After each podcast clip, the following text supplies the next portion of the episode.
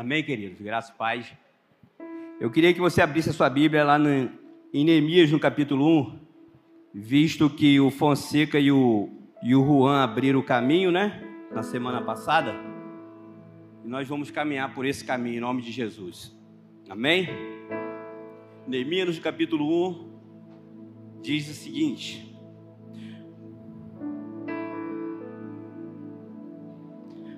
No mês de Quisleu, no vigésimo ano do reinado do rei Artaxerxes, eu estava na fortaleza de Suzã.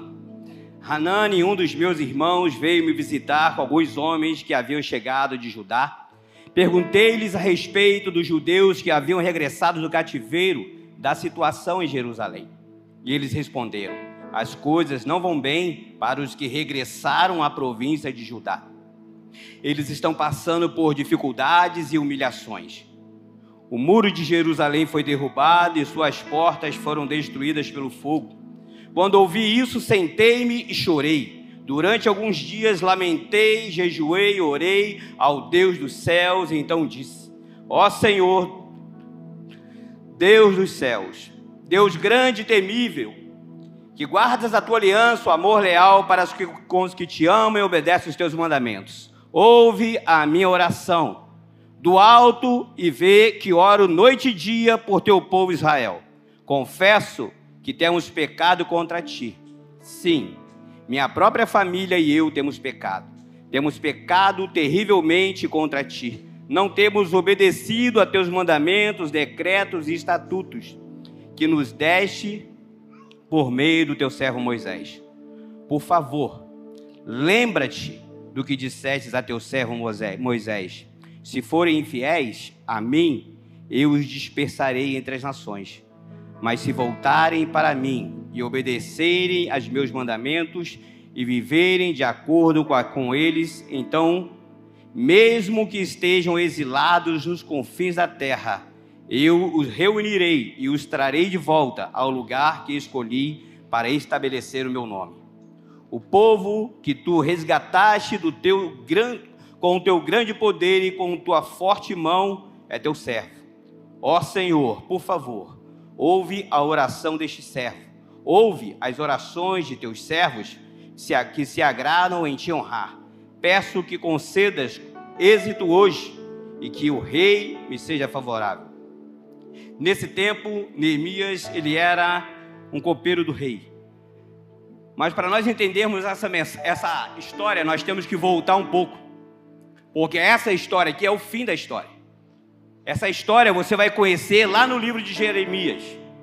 Jeremias começa passando o versículo, a, a Bíblia, o, o livro dele todinho falando sobre isso.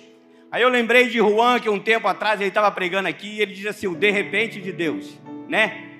Para quem não está vendo, talvez seja de repente. Mas no capítulo 25 de Jeremias, ele diz o seguinte: Eu estou há 23 anos falando para vocês que se vocês não mudarem, Deus vai levar vocês para o cativeiro. 23 anos. No capítulo 26, Deus usa Jeremias mais uma vez e diz: Se vocês se arrependerem hoje, eu vou livrar vocês do cativeiro. Mas por incrível que pareça, depois de 23 anos de misericórdia de Deus, para que aquele povo se voltasse para ele, eles preferiram ir para o exílio e abriram mão disso. No capítulo 29 de Jeremias, Deus manda uma carta para aqueles que estavam exilados na Babilônia e diz assim: Ó, vocês estão aí exilados, então podem constituir família, podem gerar filhos, podem fazer com que os seus filhos se casem, as suas filhas se casem e comecem a orar por essa terra, porque vocês dependem que eu abençoe ela, para que vocês sejam abençoados. Amém? Essa é a história do povo exilado. Lá em Esdras, Esdras no capítulo 4, ele tenta levantar os muros de Jerusalém novamente, no, no ano sétimo do reinado de Artaxerxes. E o rei manda um decreto dizendo: ninguém pode construir os muros nem restaurar as portas dessa cidade. Que sejam paradas todas as obras. Entendeu a história mais ou menos? Amém? Então, esse Hanani, quando chega, quando descobre que Neemias é copeiro do rei, Para você ser copeiro do rei, primeiro você tem que ser um cara de alta confiança. E o copeiro do rei, ele existe para a seguinte forma: todas as vezes que o rei ia beber vinho, o copeiro bebia o vinho primeiro na frente do rei. Se tivesse envenenado, quem morreria era o copeiro, e não ele. E isso demonstra a fidelidade do copeiro para com o seu rei. Então, Hanani chega na cidade e começa a falar para Neemias o que estava acontecendo. E essa história de Esdras até chegar em Neemias demoraram 13 anos. Porque aqui nós já estamos no vigésimo ano do reinado de Artaxerxes. E às vezes a gente acha que as coisas na nossa vida acontecem rápido. Aí você lê na Bíblia e, deu, e diz assim: então Neemias se arrependeu, começou a orar e jejuar e foi falar com Deus. Amém? Só que demoraram quatro meses de oração e de jejum até Deus dar para ele a possibilidade de entrar na presença do rei. E isso lembra muito a história de Esther, quando ela teve que fazer a mesma coisa e esperar o tempo exato para entrar na presença de Deus, porque Neemias pensava o seguinte: se ele não deixou que a cidade fosse construída, restaurada naquela época, pode ser que ele pense a mesma coisa hoje né? E ele começa a jejuar, a orar, a se arrepender. engraçado que essa semana na escola de intercessão nós estávamos falando sobre a identificação na oração. E mesmo ele estando em outro lugar, totalmente diferente, depois de 13 anos, ele diz assim: Eu e a minha casa, nós pecamos contra o Senhor. Ele está dizendo assim: o problema também sou eu, porque eu sou israelita, eu sou judeu. Então, se os meus irmãos estão lá e eu estou aqui no lugar seguro, o problema também é meu. Então, queridos, Neemias, por mais que ele fosse um servo do rei ou um escravo, um copeiro do rei, mas a vida dele era bem boa. Porque ele vivia o tempo todo na presença do rei e tinha alta confiança do rei. E ele era um, um das pessoas que todas as vezes que o rei se mudasse de um lado para o outro, ele iria sempre. Essa fortaleza de Suzã, que diz aqui, ela é uma casa é um lugar que o rei Artaxerxes tem para passar a temporada de inverno. Né? E quando ele chega, esses, esses homens chegam lá e começam a falar com Neemias, ele está em um mês de Quisleu. E quando no capítulo 2 de Neemias, você vê que ele já virou o mês, já está no mês de Nissan, já se passaram quatro meses, já virou uma temporada. E esse homem começa a orar e a jejuar durante quatro meses. E às vezes nós estamos na igreja e achamos que as coisas de Deus são assim, ó. Não, mas José ele era escravo. E ele virou governador do Egito. Parece que foi ontem, né? Mas existe muitos anos e anos.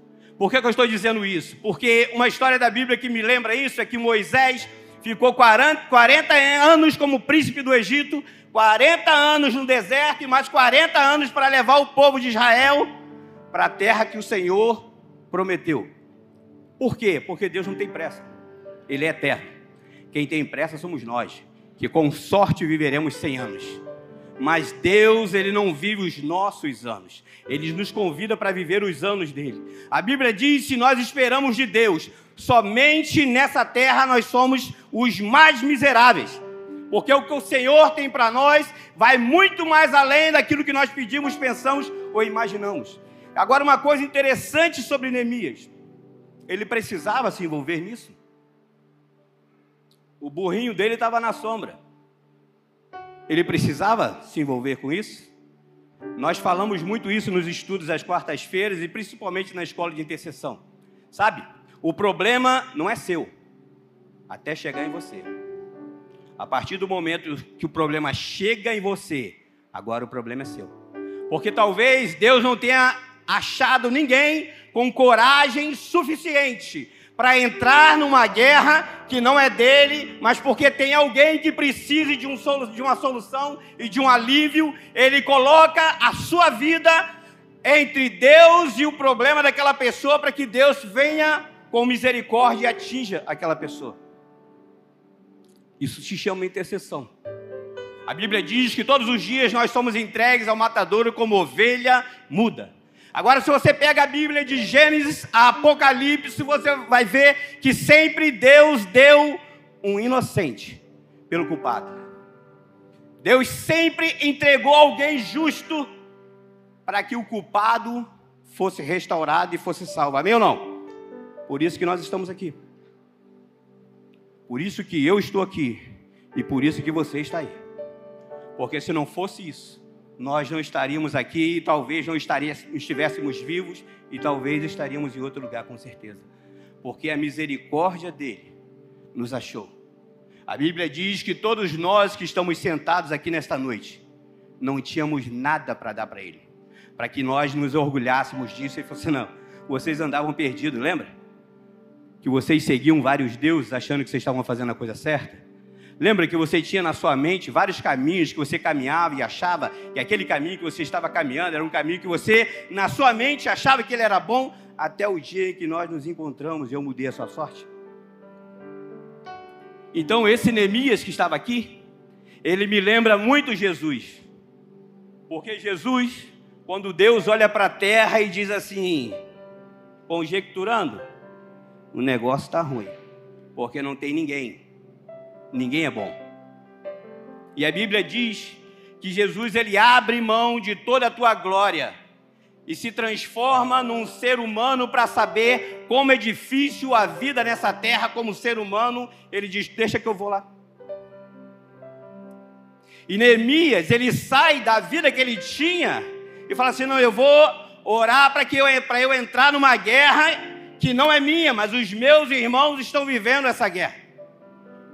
Porque aquele povo que voltou do cativeiro, eles estavam sendo afligidos, sabe por quem? Pelo próprio povo. Às vezes nós estamos na igreja e quem mais nos incomoda e nos frustra são as pessoas que nós caminhamos perto. Mas isso é normal, porque quem tem problema dentro da família? As maiores decepções que você passou foi dentro da sua própria família, sim ou não? Porque de fora você já espera, sim ou não? E você acha que igreja é o quê? É uma família. E você acha que dentro da sua família espiritual você não vai ter problema, já que você tem problema dentro da tua casa? O problema é que nós nos prendemos e nos deixamos paralisados porque nós nos decepcionamos com alguém.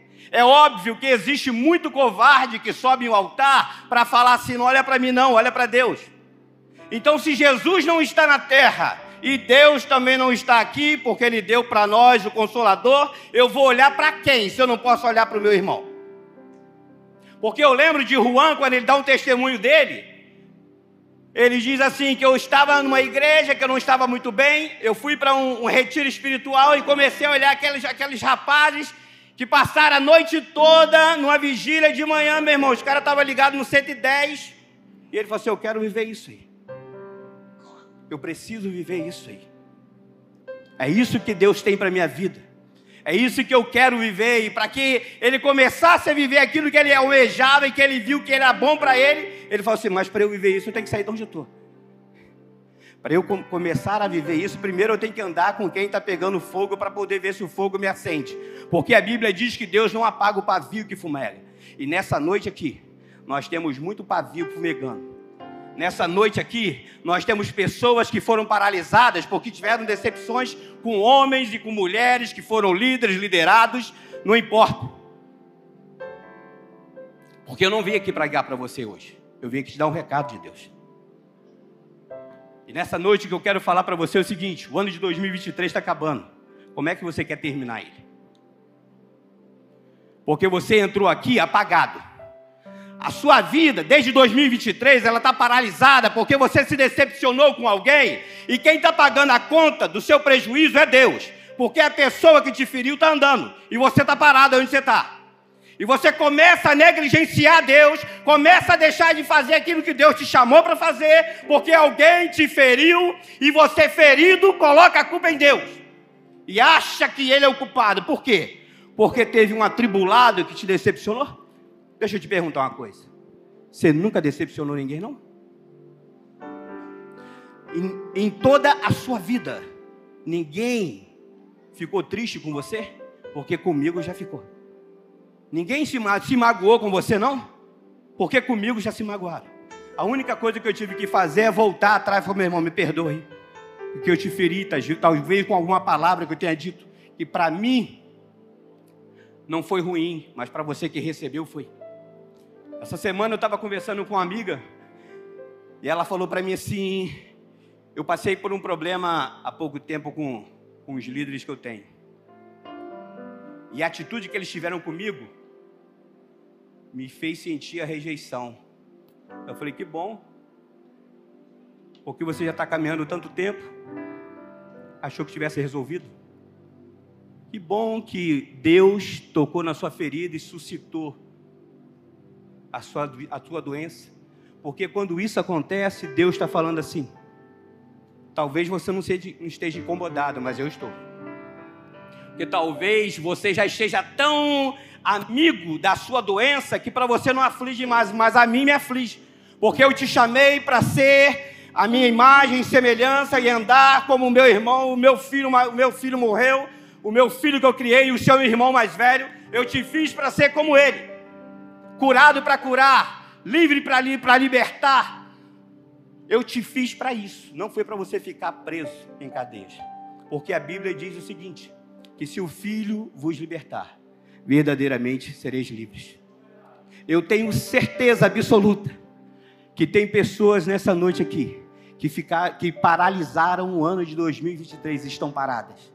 E sabe o que, que elas pensam que vai que sobre 2024? É mais um ano, vamos ver o que vai acontecer. Eu já vim até aqui mesmo. Vamos ver o que, que Deus tem para mim. Só que o que Deus tem para você, amigo, é muito mais além do que você pode pedir, pensar ou imaginar. O que Deus separou para você é muito maior, independente da sua idade, de quantos anos você tem caminhando na presença dEle. Porque eu já estou caminhando há 31 anos e talvez aqui nesta noite, se você tiver mais de 31 anos, você consiga me ganhar. Eu seja o pior aqui. Porque quando eu olho para mim mesmo e vejo o tempo que eu tenho de caminhada e as coisas que ainda às vezes saem dos meus lábios e atitudes que eu tenho, diz para mim assim: você não é crente. Você ainda não me conheceu. Você precisa se voltar para mim e eu preciso me voltar para você. Buscar-me-eis e me achareis quando me buscardes de todo o vosso coração. E quando eu vejo Neemias tendo essa atitude, quando ele ouve a mensagem de Jerusalém, porque para o judeu, irmão dele, é só outro judeu. Por isso que na parábola do bom samaritano, quando Jesus pergunta quem é o próximo, e Jesus fala assim: o próximo não é só o seu irmão judeu, não, o próximo é todo mundo. E quando eu vejo as atitudes de Neemias, eu lembro de Segundas Crônicas, que diz assim: que se o meu povo, que se chama pelo meu nome, se humilhar e orar e se desviar dos seus maus caminhos, eu perdoarei os seus pecados e sararei a sua terra. O que esse homem mais queria aqui é que Deus permitisse ele de ir de encontro ao seu povo que estava sendo afligido pelo seu próprio povo, para que eles fossem curados, libertos e transformados.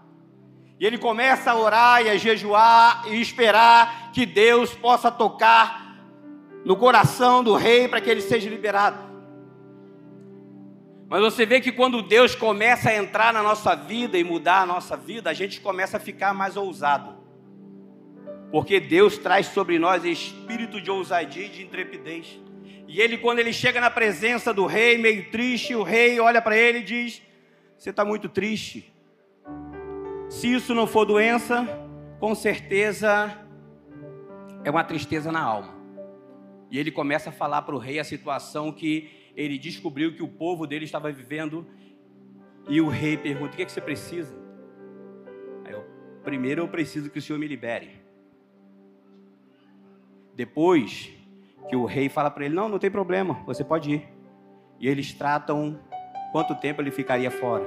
Já pensou você que é, que é um empresário, seu funcionário chegar para você e falar assim: Eu estou precisando aí de, de um tempo fora, eu preciso que o Senhor me libere. Aí você vai falar para ele assim: tá joia, quanto tempo você quer? Um ano, dois anos, mas você vai continuar pagando, tá bom? E além do rei liberar ele para ir até aquele lugar, o rei ele fala assim: "Mas eu preciso que o Senhor me dê cartas para que quando eu passar pelos outros, pelas outras nações, os governantes me permitam a passagem". E ele fala assim: "Tá joia". Ele dá as cartas para ele, ainda, ainda seleciona para ele guerreiros para poder cuidar da segurança dele até o local. Ele fala assim: "Mas eu também estava precisando de mais uma coisa. Eu precisava que o senhor falasse com Azaf lá que eu vou precisar de uma armadeira da sua floresta. Porque o sistema de reinado é o seguinte: tudo que existe na terra é do rei. Tudo é do rei. Por isso que quando a nação de Israel pede um rei e o profeta fica com raiva, Deus fala para o profeta assim: não se preocupa não, que eles estão rejeitando a mim, não estão rejeitando a você. E Deus fala assim: explica para eles que os filhos deles serão escravos tudo que eles têm pertence ao rei. A partir disso, todas as coisas pertencem a ele. E glórias ao nome do Senhor, que tudo que Neemias queria, Deus toca no coração de Artaxerxes. Ele fala assim: tudo que você quer pode levar. Ele começa a peregrinação dele. Às vezes nós pensamos que a caminhada para nós é o pior lugar. Mas quando nós, quando nós chegamos aonde nós devemos chegar, nós descobrimos que a caminhada foi fácil. Difícil é a convivência onde Deus nos colocou. E é exatamente isso que eu quero falar com vocês. Sabe? Nas igrejas existe isso. E aqui dentro do SEI tem. Eu sempre falo isso para o pessoal da minha célula, porque às vezes eles pensam que, que o SEI é o melhor lugar do mundo. Seria, se não tivesse ser humano. Mas como tem nós aqui, o negócio fica ruim, não é verdade? E a minha esposa fala assim: olha só, vocês entraram na sala. E quando nós recebemos visita, a sala está sempre impecável, não é assim? A sala está arrumada, mas agora que vocês entraram na sala, vocês vão conhecer os quartos e os banheiros. E lá vocês vão ver a realidade. Sempre tem alguma coisa fora do lugar e sujo. Amém ou não? Então, queridos, nós fazemos. A gente, todo lugar tem isso. Não é privilégio nosso. Todo lugar tem gente chata. Todo lugar tem gente difícil de lidar, sim ou não? E às vezes, por nós, por nós sabermos disso, quando alguém fala assim, ó, Fernando, vou usar a Dani que está distraída, você vai ter que caminhar com a Dani. Só que todo mundo fala para mim assim, não, a Dani é muito chata. Aí a imagem que eu tenho da Dani é o que as pessoas dizem, não o que eu pessoalmente conheci. Mas a gente fala que é crente, discípulo de Jesus, cheio de amor. E eu começo a condenar e a matar a minha irmã dentro de mim, porque para mim ela não foi tão agradável. Eu adoro caminhar com pessoas assim. Eu estava numa igreja que as pessoas tinham uma senhora lá, que todo mundo falava, meu irmão, essa mulher aí é difícil de lidar para caramba. Eu falei, é mesmo? Então é nela que eu vou. Toda vez que a mulher chegava na igreja, eu assim, a paz do Senhor, tudo bem, querida? E comecei a quebrar aquilo que foi gerado sobre a vida daquela mulher. E quando eu a conheci, eu descobri uma pessoa excelente. Óbvio que tem limite. Que toda pessoa que você acha que é difícil, que não é tão bom para caminhar com você, são pessoas excelentes. Talvez quem não seja bom seja você. É muito exigente. Será que você está disponível para Deus exigir de você o que você exige das pessoas? Será que você é tão bom assim, cara? Porque às vezes, se você é tão bom, já era para você estar tá em outro lugar, não aqui. Porque nós, que não somos pessoas boas, podemos destruir a sua vida tão boa. Entende? Porque quando eu olho para a igreja, e quando eu leio a Bíblia, eu vejo que o ser humano não é tão bom. Uma vez eu fui na casa da Thaís, do André, fui lá tomar um fazer uma visita para eles e ela começou a falar comigo e, a, e ela tem um testemunho tão bonito da filha dela que a filha dela falou para a mãe assim: a senhora está me dizendo que a única, única coisa boa que tem dentro da senhora é Deus? É, falei isso mesmo.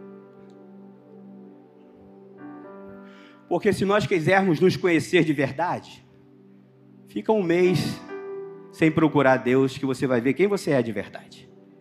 Porque aqueles pecados que você condenava, quando você começa a enfraquecer na caminhada, você faz o que, amigo? Você começa a praticar, sim ou não? Aquilo que você dizia que não podia ser feito de maneira nenhuma, você começa a fazer, mas você era tão religioso, pô. Tão religioso, tão santo. Porque se você não sabe a palavra santo, não significa não errar. A palavra santo significa ser separado. Por isso que a única virtude que Deus mandou nós copiarmos dele é ser de santo, como eu, Senhor, sou santo. Mas Deus pega um monte de gente boa como nós aqui e começa a nos transformar. E o tema dessa palavra é: se eu não me falha a memória. Não, já esqueci mesmo. Experimentando a liberdade de Deus. Esse pessoal adora um, um tema e eu não sou bom nisso. Mas como que nós podemos experimentar a liberdade de Deus? Quando você está no seu conforto e você faz o que Jesus mandou você fazer. Se você quiser me seguir, negue a si mesmo. Toma sua cruz e me segue. Foi exatamente o que nós vimos Neemias fazer. Ele estava num lugar agradável não passava fome, não sentia frio, tinha amigos, era uma pessoa de confiança. Mas ele ouviu dizer que existia pessoas que era da linhagem dele, que a vida estava destruída. Ele falou assim: não, eu não posso saber que tem alguém que eu amo, que está caminhando por um caminho que não é do Senhor, e isso não me afligir ao ponto de me fazer sair da minha do meu conforto e daquilo que me agrada, para começar a lutar por essas pessoas que não tem ninguém que lute por elas. Isso é o Evangelho. É exatamente isso que Jesus fez conosco. Olhou para nós, todos nós cativos por algum cativeiro, todos nós aprisionados por mazelas, por pecado, por angústia, e ele falou assim: Não, eu vou lá, porque se eu não for lá, não vai funcionar de jeito nenhum. Aí nós começamos a caminhar com Deus e começamos a experimentar de Deus a tua bondade, o teu amor, e os anos vão passando nas nossas vidas e nós achamos que nós não temos mais que abrir mão da nossa vontade para a vontade de alguém. Mas eu não sei de onde nós vemos isso na Bíblia. Porque o tempo todo você tem que entregar a sua vida como um cordeiro mudo todos os dias. Porque todos os dias Deus te chama para morrer, para que alguém seja salvo. Todos os dias Deus diz assim: você precisa entregar a sua vida para que alguém seja alcançado. Mas aí nós achamos nos direito, porque alguém me magoou, alguém me paralisou, alguém me decepcionou. Quando eu olho para Jesus, o tempo todo ele sabia que Judas o trairia. Sim ou não? Você alguma vez viu Jesus falar assim: para trás de mim? Você que vai me vender? Mas todas as vezes que Judas chegava, e falava assim: Ô meu amigo, seja bem-vindo. Jesus fala para Pedro: Antes que o galo cante, você vai me negar três vezes. E naquela noite sombria de Pedro, depois de ter negado, e ter lembrado de Jesus falar: o galo vai cantar e você vai, ser, vai ter me negado. Jesus vai para o madeiro, ressuscita, depois de alguns dias, ele encontra com Pedro de novo e ele diz assim: Eu te avisei, pô. Foi assim que ele falou? Sim ou não? Jesus encontra Pedro depois de tê-lo traído. E Jesus fala para Pedro: Eu avisei para você que você me negaria. Foi assim, Fabiano? Não, Zé? Mas por que, que a gente faz? Porque a palavra discípulo significa aprendiz. Nós estamos aprendendo com quem? Se nós não aprendemos com Jesus, nós temos que estar aprendendo isso com outra pessoa. Porque se eu me tornei um discípulo de Jesus, eu me tornei um aprendiz dele para caminhar no caminho dele, não no meu caminho.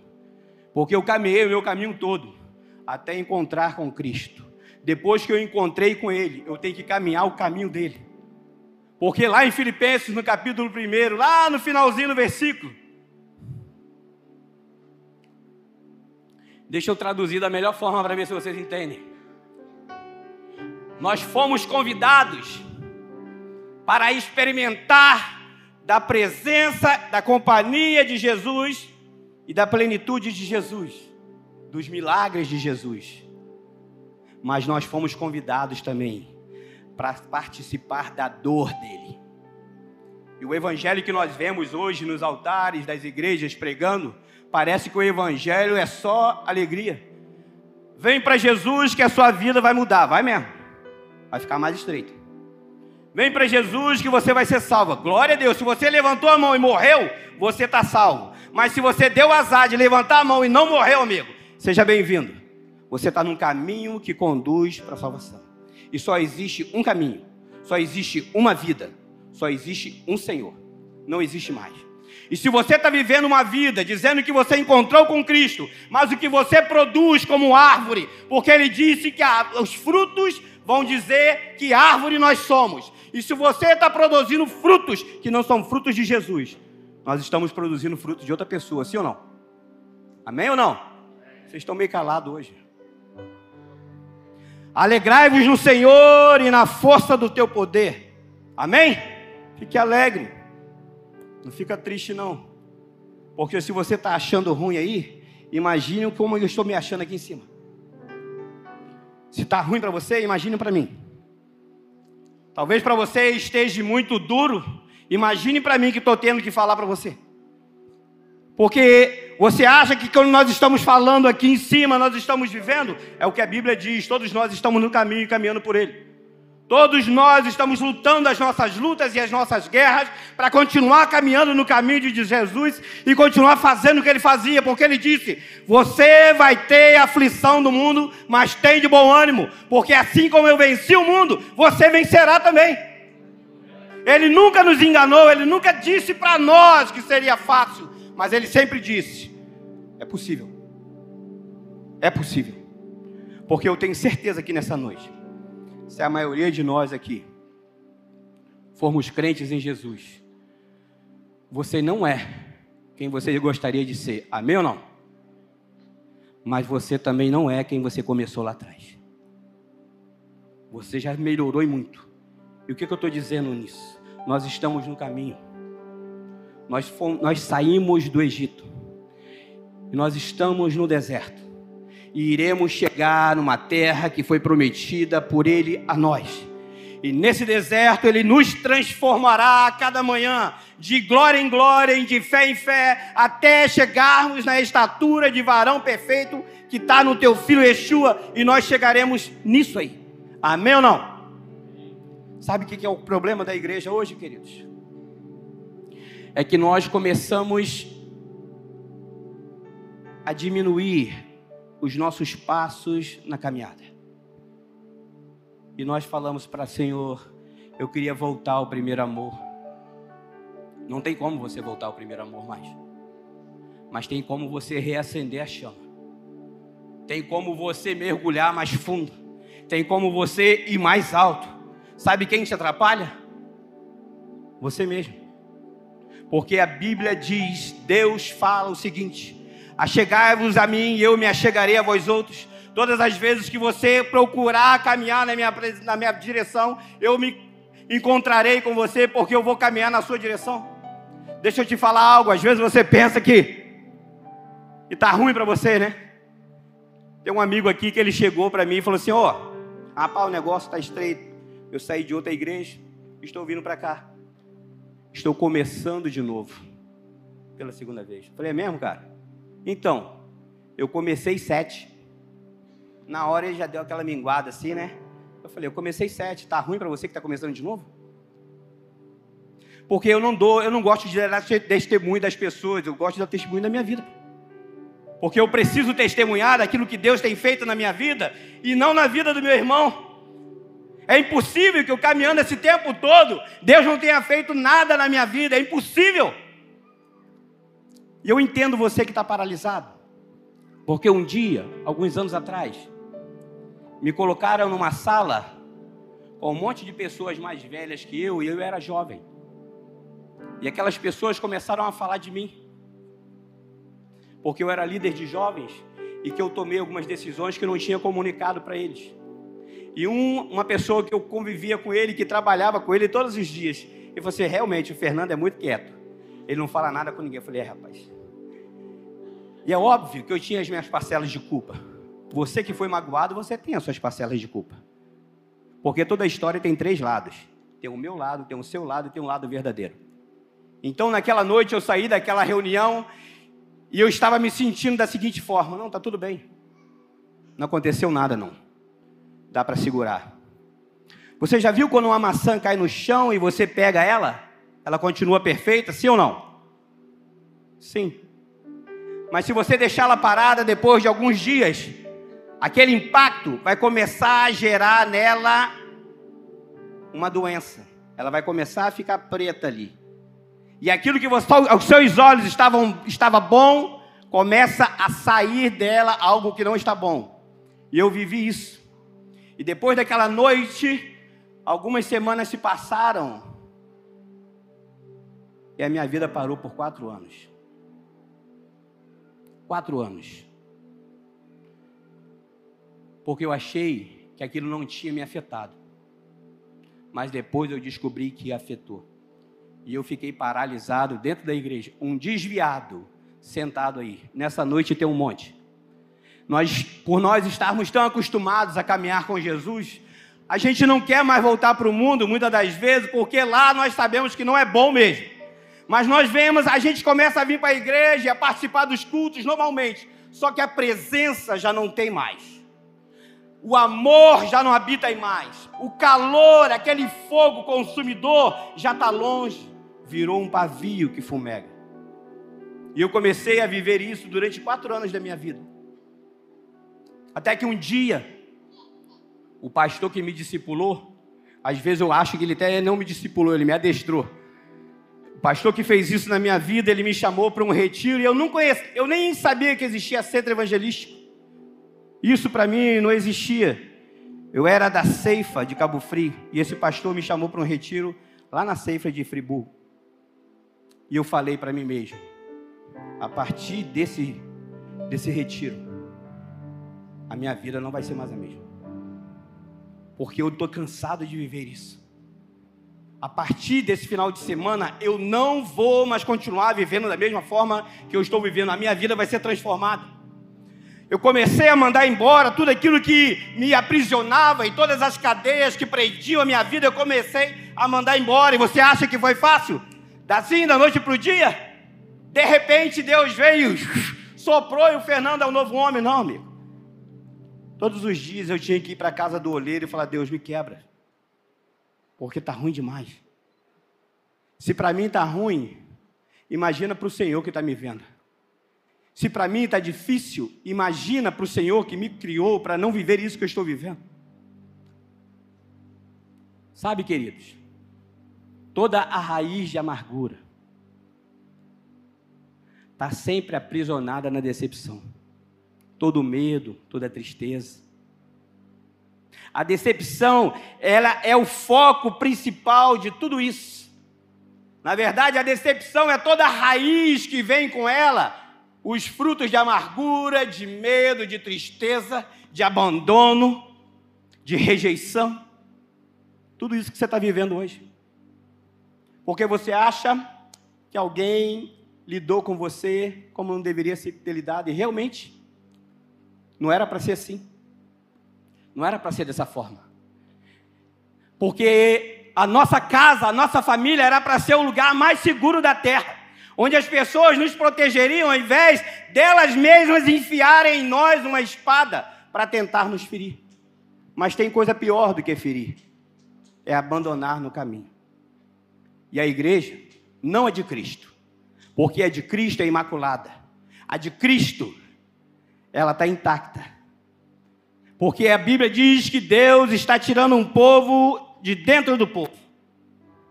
A igreja de Cristo, a imaculada, não é essa que nós caminhamos aqui.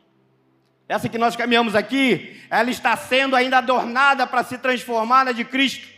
Deus está tirando as rugas, as máculas dela todos os dias, tirando dela a dor, a tristeza, a feiura, para que ela se torne numa noiva bonita. E aqui dentro realmente não era para ser assim, mas é, e aí? Se Deus acabar com a nossa vida, melhora tudo, sabe? Às vezes, eu não sei se você vive isso não, mas a coisa está tão ruim para o meu lado que eu pergunto para Deus: não tem como o Senhor me matar hoje, não? Porque nem eu estou me aguentando. Todos os dias eu agradeço às minhas filhas e à minha esposa por me aturarem. Falo assim, Deus te dê graça para conviver comigo, porque eu sei que não é. Hoje foi um dia desse. De manhã eu falei, Senhor, está ruim demais para o meu lado. Eu ainda tenho que pregar à noite. Se o Senhor me levasse hoje, eles iam arranjar outra pessoa para pregar e o negócio ia ficar resolvido. Não é verdade? Só que Deus fala assim: não, meu filho, seria muito fácil eu te levar. Né? Você ainda está muito ruim para poder chegar aqui em mim. Nós temos que dar uma melhorada nisso daí, né? Temos que dar uma lanternagem, uma pintura. Temos que dar uma podada. Porque toda árvore que não dá fruto, eu corto ela e eu lanço ela no fogo. Mas toda árvore que dá fruto, eu podo ela, para que ela comece a frutificar ainda mais. E os frutos delas comecem a ser a 100, a 30, a 60 por um, e todas as vezes que ela começa a frutificar, eu começo a podar de novo. Mas só que a poda, ela dói. Sim. Dói muito. Mas a Bíblia diz que Deus não dá para nós uma causa que nós não consigamos, que a gente não consiga suportar. Mas com toda ela, o Senhor nos dá o escape. Se você está vivendo algo hoje que você acha que você não consegue, deixa eu te falar, você consegue sim. Agora, quando você olhar para trás e você ver o que você passou, você vai entender o que está escrito na Bíblia: que todas as coisas cooperam para o bem daqueles que amam a Deus e que Ele está no controle de todas as coisas. Talvez hoje você olhe para Deus e fale assim: como que você pode estar no controle? Que o negócio está tudo ruim. Mas Deus não apaga o pavio que fumega. Amém ou não? Eu queria que você se colocasse de pé nessa noite. Porque hoje é noite de cura.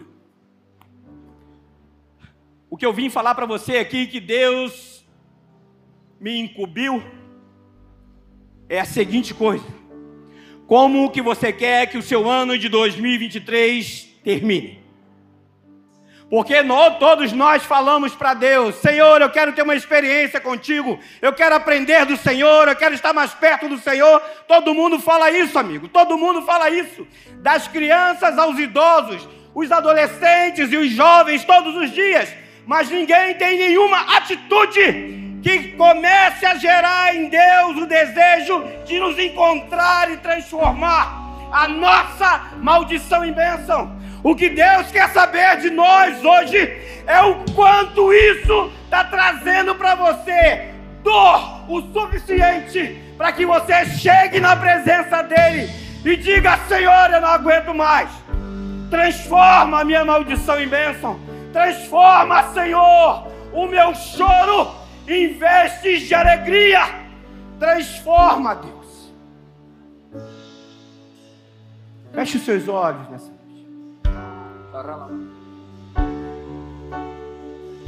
Seja bem-vindo, Deus. Nessa noite, Senhor, nós cobrimos esse lugar com o teu fogo. Que o Senhor passe com o teu fogo por essas paredes. Que o Senhor cubra esse lugar com o teu fogo e passe com o teu fogo por esse piso. Que esse lugar esteja selado pela tua presença. Que o Senhor comece a aumentar nesse lugar o fogo do Senhor e comece a queimar em nós. Toda palha, toda amargura e toda tristeza, nós mandamos embora. Todo medo, toda tristeza.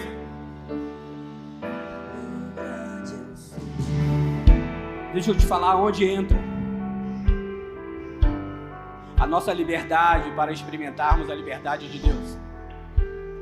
Neemias se sentiu tão livre que ele falou assim: Eu posso levar esta liberdade para os meus irmãos que estão cativos. Eu posso entregar a minha vida por aquele que está aprisionado nessa noite. E nessa noite, neste lugar, o Senhor está aqui para transformar a tua tristeza em vestes de alegria. O seu pranto será transformado nesta noite pelo Senhor. Se você entendeu isso que eu estou falando com você, e se você quer que o ano de 2023 na sua vida seja transformado, mudado por completo, eu queria te convidar para vir até aqui, porque Deus está aqui. Nós estávamos lá no Amós e a Dani botou uma cadeira e disse: Jesus está aqui, e Ele está aqui nesta noite. O Senhor está aqui nesta noite com as suas mãos estendidas, e o que Ele quer saber é o seguinte: o que você está disposto a fazer para que Ele mude a sua história. E o que eu te convido nesta noite é você sair daí e vir aqui. Porque é muito fácil você ficar onde você está. A Bíblia diz o seguinte: creia no Senhor Jesus e sereis salvos. Mas se creres nos meus profetas, prosperareis. Eu estou aqui te dando uma palavra nesta noite do Senhor. E a palavra que eu estou te dando vai ser cumprida por Ele. E eu estou dizendo para você que Ele está aqui para mudar a tua sorte. Mas você vai ter que fazer a sua parte. E nesta noite, o Senhor te espera nesse lugar. Não para que você somente seja salvo, mas que você seja transformado, restaurado e mudado a tua mente que tem te, aprisionado todos os dias. Deus te abençoe. Senhor, em nome de Jesus.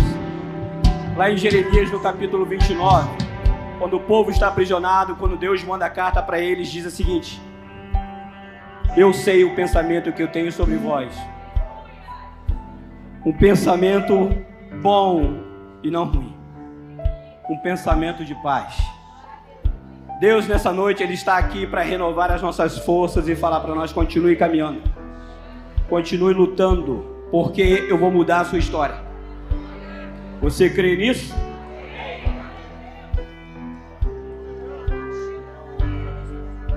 Que o Senhor mude a sua vida, que você nunca mais seja a mesma pessoa.